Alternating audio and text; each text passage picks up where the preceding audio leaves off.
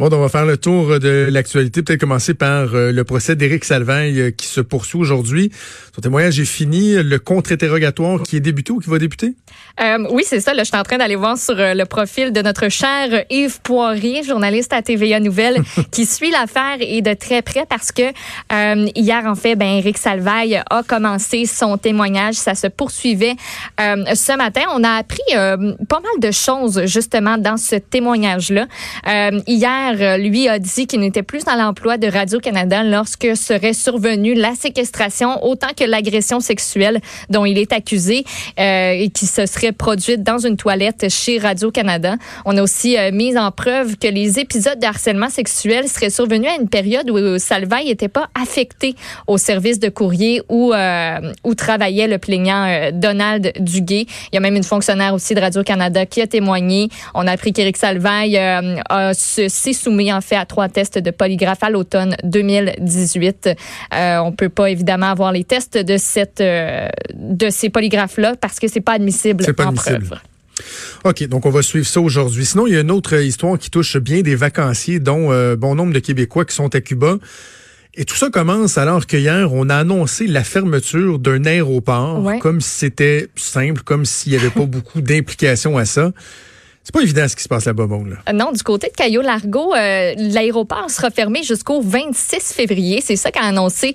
Donc, hier, comme tu l'as dit, l'ambassade du Canada à Cuba, parce que c'est pas mal le seul moyen de partir de là, à part si on le fait par voie maritime. Cayo Largo, c'est une île euh, dans le coin de Cuba, mais tu sais, c'est pas pas lié par autre chose que l'aéroport ou un petit bateau. donc, les Canadiens, les Québécois qui sont pris là se retrouvent avec une situation vraiment mais vraiment pas facile. Vraiment pas. On va aller parler avec une Québécoise qui est sur place, qui est pris dans cette aventure pas du tout agréable. Ah. Noémie Lalonde qu'on euh, rejoint à Caillou Largo. Bonjour, Madame Lalonde. Oui, allô? Bon, évidemment, vous êtes à Cuba, donc on va espérer que la ligne va tenir, que la conversation euh, sera sera euh, possible. Peut-être, Madame Lalonde, nous dire tout d'abord, vous, vous êtes arrivé quand? Vous deviez repartir quand de Cuba? On est arrivé vendredi. On doit, on doit partir en fait demain. Euh, on a appris dimanche, dans le fond, qu'il y avait eu un, trou sur la piste d'atterrissage causé par un avion. Puis, dans le fond, c'est depuis dimanche qu'on est dans, le néant de savoir est-ce qu'on peut repartir, quand. Puis, à tous les jours, les dates qu'on nous dit, ça, se prolonge, ça se prolonge. Puis, la, la solution qui restait, c'était de nous envoyer à Varadero par bateau. Donc, on est rendu là. On s'en va tantôt euh, à Varadero. OK. Là, juste pour que les gens qui ont jamais été à Cuba comprennent, vous, vous êtes à Cayo Largo. Varadero, c'est quand même pas la porte à côté. Et là, vous me dites qu'on vous propose de partir en bateau. C'est ça. Dans le fond, la seule solution qu'on a trouvée, c'est de nous envoyer par bateau. C'est à peu près un 4h30 de route jusqu'à ben, jusqu'à à La Havane. Ensuite, un 3 heures d'autobus pour passer les douanes. Donc, c'est une journée d'à peu près 12 heures qu'on doit faire aujourd'hui. Il y a beaucoup de jeunes enfants, tout le monde est découragé, tout le monde est stressé. Il y en a beaucoup qui aiment pas les bateaux. Il y en a beaucoup qui ont le mal de mer. Donc, ce qu'ils nous offrent, c'est de nous piquer. Piquer avec quoi? Ceux qui ont...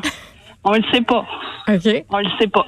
Un genre de gravol liquide pour essayer d'éviter ah, ben le, le mal de mer. Mais j'imagine que... Vous devez, vous devez avoir des inquiétudes à savoir aussi sur quel genre d'embarcation vous allez être. à Cuba, bon, euh, souvent il y a des établissements, des, des hôtels qui sont euh, bien entretenus, ça se passe assez bien, mais lorsqu'on sort des murs, qu'on se promène un peu, on se rend compte qu'il y a pas mal d'affaires qui sont bric-à-brac. Ça, est-ce qu'il y a des, euh, des inquiétudes à ce niveau-là aussi, au niveau de la sécurité? Oui, oui, je vais parler au nom de tout le monde. Il y en a beaucoup qui sont inquiets. C'est quand même un, un gros voyage, en, c'est un catamaran. C'est un gros catamaran, mais quand même, on est en, on est en haute mer. Euh, on est assis pendant cinq heures. On peut pas se lever, on peut pas sortir. Donc, euh, c'est stressant, surtout pour ceux qui n'ont pas des bateaux. Puis, euh, on, surtout, c'est qu'on voit qu'il y a des avions qui quittent l'aéroport à tous les jours, des petits, des petits avions d'à peu près 72 personnes, que eux peuvent quitter la piste. Fait que tout le monde se demande pourquoi est-ce qu'on peut pas prendre l'avion, qui est à 30 minutes, qu'on est arrivé à Varadero. Pourquoi faire compliqué quand on peut faire ben simple? En tout cas, il y, a personne sur le site qui est heureux. Tout le monde est stressé, découragé. Euh, demain, on arrive ben, en fait, on va arriver à Varadero cette nuit, puis on doit quitter le lendemain. Donc, on est là pour une, quelques heures, puis on recommence après ça l'aéroport, euh, l'avion. Donc, euh, Parce que j'imagine que ça fait partie. Journées, euh... qui sont pas évidentes parce que ce qui fait partie aussi de, de, de euh, des facteurs aggravants, si on veut, c'est cette espèce d'inconnu là, là. vous allez arriver là-bas. Est-ce que vous allez avoir une chambre? À quel moment? Qui va vous prendre en charge? Il y a beaucoup de, de, de questions qui sont sans réponse, j'imagine. En fait, oui, on a, on a parlé avec notre représentant de Sunwing. Euh, en ce moment, il sait pas où est-ce qu'on est envoyé. Nous, on est en voyage de famille. Pour le moment, euh, on était séparés. Il voulait envoyer une partie de la famille aujourd'hui en bateau, l'autre partie demain, vendredi. Ben non. c'est possible qu'on soit pas non plus dans les mêmes hôtels. Puis on, on va savoir ça ce soir, euh, probablement, où est-ce qu'on est envoyé, mais tout le monde est séparé pour le moment. Puis euh, on ne sait même pas euh, si on repart réellement vendredi. Euh, notre représentant nous a dit qu'on partait à l'heure programmée. Sauf que quand on va regarder les vols qui quittent Baradero vers Montréal, c'est pas avant 3 heures du matin, ben, samedi, dans le fond, dans la nuit de vendredi à samedi. Donc, tout est décalé, tout est, est long. On est en attente. Ça fait depuis dimanche, dans le fond, qu'on sait pas ce qui va arriver. On nous dit qu'on va rester sur le site. Il y en a qui ont quitté quatre jours plus tard. Non, on sait pas. On est tout le monde dans le néant, puis il n'y a personne qui répond à nos questions. C'est vague, puis. Ben, ben, ben Madame, Madame Lalonde, on comprend que euh, une compagnie aérienne ne peut pas prévoir nécessairement que euh, qu'un aéroport va fermer et, tout ça, mais il reste qu'une compagnie comme Sunwing euh, et d'autres ne sont pas seuls, ont souvent la réputation de de laisser un peu à eux-mêmes leurs leurs passagers, leurs clients lorsqu'il y a une situation qui qui diverge de, la normale, là, de, de, simplement bouquer une excursion pour aller nager avec des dauphins. Est-ce que vous sentez, au-delà du fait que c'était imprévisible, que l'accompagnement est déficient? Euh, on sait que c'est comme une situation euh, non prévue, que personne est, vraiment responsable de ça. C'est juste que peut-être que euh, aurait aimé avoir des des réponses à nos questions. notre représentant, en fait, il c'est mais quand on veut poser des questions, il se pousse, il veut pas, là, tu sais, il, sait pas quoi dire. on est tous dans le questionnement. Puis peut-être que je pense qu'il y en a beaucoup qui auraient préféré, prendre un avion. Une demi-heure, c'est fait, on est arrivé. Au lieu de 12 heures de trajet, c'est long, le mal de mer, les enfants et tout, là. Ben, on, aurait Lalonde, une autre solution. ouais. Je comprends, je comprends. Ben, c'est pas évident. Noémie Lalonde, on va, euh, on va vous laisser. Puis euh, tenez-nous au courant, savoir euh, comment ça se passe au cours des prochaines heures, en espérant que ce soit pas trop pénible et que vous allez pouvoir revenir à la maison le plus rapidement possible. Oui, parfait. Merci. Merci. Au revoir. Donc, Noémie Lalonde, touriste québécoise en voyage à Cuba. Tu sais, c'est plate parce que tu peux pas tout prévoir. Là, puis pour avoir travaillé dans le milieu aéroportuaire, il y a des trucs qui arrivent que maintenant, si les avions peuvent plus atterrir, peuvent plus décoller, peuvent plus, là, tu peux pas mettre la sécurité euh, des gens en danger s'il y a un trou qui fait que la portion de ta piste utilisable passe, je sais pas moi, de 6000 pieds à 3200 pieds. Euh, une distance qui est suffisante pour des petits Cessna, des petits appareils, mais des gros porteurs, des 737, etc. Tu peux pas l'utiliser. Par contre, c'est quoi le niveau de préparation d'une compagnie aérienne comme Sunwing, les protocoles qu'ils peuvent, qu'ils peuvent avoir lorsqu'un aéroport ferme, ça doit exister, là. Ben oui, puis tu sais, il y, a y a une portion de tout ça sur laquelle tu n'as pas de contrôle. L'aéroport est fermé, on peut pas, les gros porteurs, ça marche pas. OK, parfait. Mais la portion que tu contrôles, c'est comment tu gères la situation. Puis tu as le choix de gérer ça comme un chef ou d'être mal préparé puis que ça vire tout croche comme ça semble être le cas présentement. De faire 4-5 heures de bateau en haute mer quand, quand tu n'étais pas préparé pour ça, puis de te faire proposer une injection de tu sais pas quoi pour pas que tu aies trop mal au cœur. Qu'est-ce que c'est ça? Alors, puis on faisait l'entrevue, puis j'imaginais des gens se dire, ouais, ben, tu sais, sont à Cuba, sont au soleil, ceux autres qui ont décidé ben d'aller en vacances. Mm-hmm. C'est sûr qu'il y a pire que ça. Là. On peut penser aux Canadiens pris avec le coronavirus en quarantaine sur un bateau, aux gens qui ont été pris dans le carambolage hier sur l'autoroute 15, qui ont été blessés, qui ont des gens autour d'eux qui sont impliqués. Évidemment, il y a pire que ça, mais en même temps, il n'y a rien de pire que d'être dans l'inconnu, dans l'incertitude, lorsqu'en plus tu es loin de chez vous, dans un autre pays où souvent euh, la langue va être une barrière. Va, je, je m'en vais en voyage moi bientôt, là, je, serais vraiment pas heureux que ça, ça m'arrive, surtout si tu as des enfants avec toi. Là. Puis où la communication aussi est difficile parce que juste avant ça, là, on a eu de la misère à la rejoindre, puis la ligne coupait, puis tu, veux bien appeler, euh, mettons, je sais pas, ton agent au Québec ou tu veux bien faire des démarches quelconques, mais quand tu es directement là-bas, ton seul but, c'est de t'en aller. puis tu veux avoir des réponses rapides, puis ben c'est pas toujours euh, c'est pas toujours possible. Voilà je veux qu'on fasse une, dernière nouvelle avant d'aller en pause parce mhm. qu'il y a plein de trucs dans l'actualité, mais on peut pas passer à côté du euh, sondage euh, que Léger publie dans le journal de Québec, journal de Montréal. Un sondage qui démontre que Guy Nantel, vraiment, là, mange tout le monde d'une tête. 38% d'appui auprès des, des sympathisants du Parti québécois, alors que son plus proche poursuivant, Sylvain Gaudreau, obtient uniquement 16 Pelay, ben oui. Puis après ça, ben là, ça continue à dégringoler. Paul Saint-Pierre Blamondon, 5% Frédéric Bastien, 4% Fait que dans le fond, ah, ça va être chien ce que je vais dire, je le dis-tu? Vas-y, fais-toi plaisir. Ben, ça dérange comme pas dans le fond que Paul Saint-Pierre Pramondon prenne trois semaines avec oh, sa. Ah, ah pourquoi t'aurais pas dû dire ça? Je suis pas fine. Non, mais la pente, la, la pente, mais c'est quasiment mais en même temps, tu sais, Colin, la pente à remonter est tellement immense, là, puis j'ai l'air pessimiste de même, là. Dans la vie, je suis positive. Fait que si j'étais dans sa situation, je serais comme, on va remonter, mange de mon coton moitié, puis je vais y aller, puis je vais être capable, puis on va l'avoir, puis je vais proposer mes idées. Mais, ça me semble difficile. Puis je sais que c'est juste un sondage, puis qu'on peut pas se fier juste ah au non, sondage. Non, mais c'est quand même, c'est assez clair, là. c'est assez clair, là, 38% mais en même temps, c'est parce que ça en dit long aussi sur le fait que la notoriété joue pour tellement beaucoup maintenant. Euh, dans les, les, choix politiques des gens. Là. Je veux dire, Guy Nantel n'a rien proposé encore. Là. non. Je sais que mon ami Richard tripe dessus, euh, Sophie aussi tripe dessus, ben, euh, Mario aussi trouve que c'est une bonne idée. Puis moi, je suis comme, ouais, mais il a rien dit. On le sait pas encore. Fin, là, puis, puis comme je suis plus capable d'entendre dire euh, Ah oui, mais arrêtez de dire que c'est parce qu'il est humoriste qu'il peut pas être politicien. Moi, j'ai jamais dit ça, là.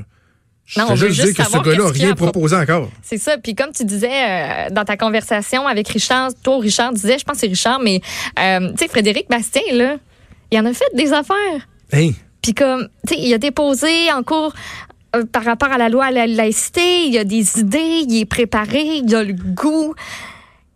Et, mais il, manque, il manque quelque chose. Ben, ça, ça vaut 4 C'est ça. Ça, ça. ça, a marché, oui, oui. Ça, ça, a rapporté. Ça, ça, ça vaut 4 Et puis, euh, au PLQ, le Parti libéral, hein, c'est pas mieux. En fait, c'est ah, vraiment pas mieux.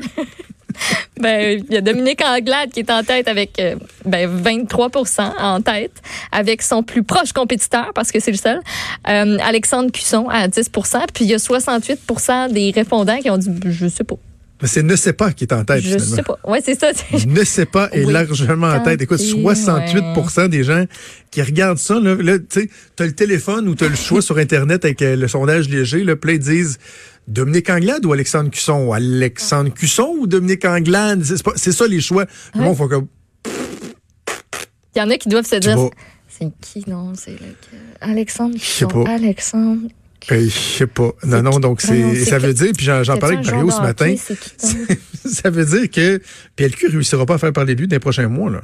Pas en tout. Et ça, c'est euh, ben, Tu as le choix entre parler d'une course qui est atypique parce qu'il y a un humoriste, Guy ou de parler d'une course où tu as Dominique Anglade puis Alexandre Cusson, qui, qui sont pas mauvais, là. Mais c'est juste, c'est moins exceptionnel dans la forme, puis en pratique. Avant qu'on aille en pause, juste un, dernier élément. Je sais que c'est pas dans tes nouvelles, là, mais c'est un clin d'œil que je veux faire euh, à mes amis de Québec solidaire parce que il y a une nouvelle qui, est, qui est sortie hier, puis dans la section argent ce matin dans le journal. C'est pas, pas une nouvelle là, qui, euh, qui défrait la manchette.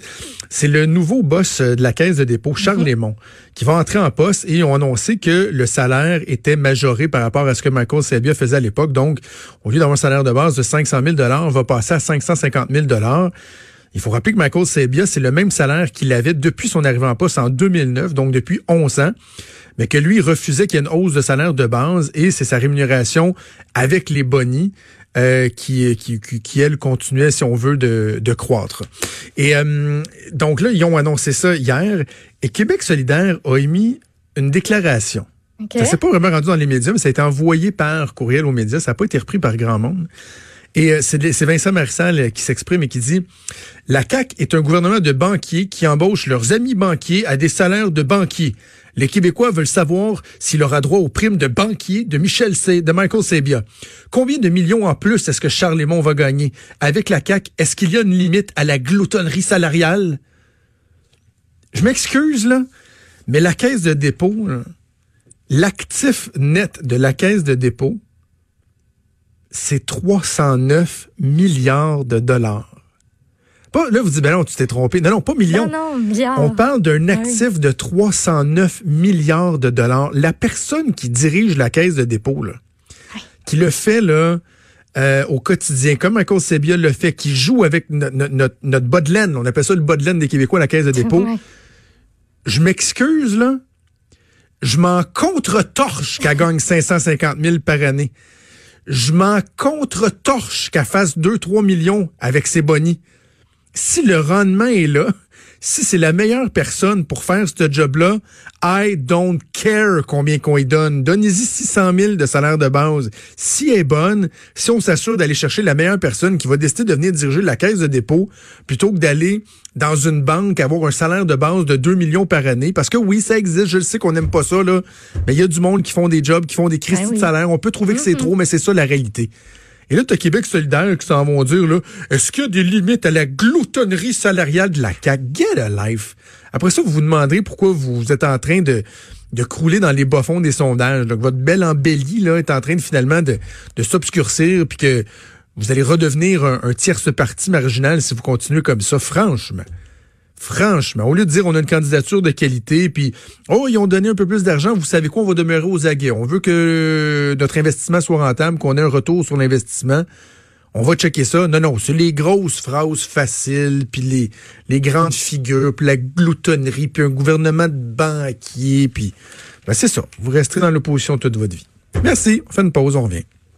Vous écoutez Franchement.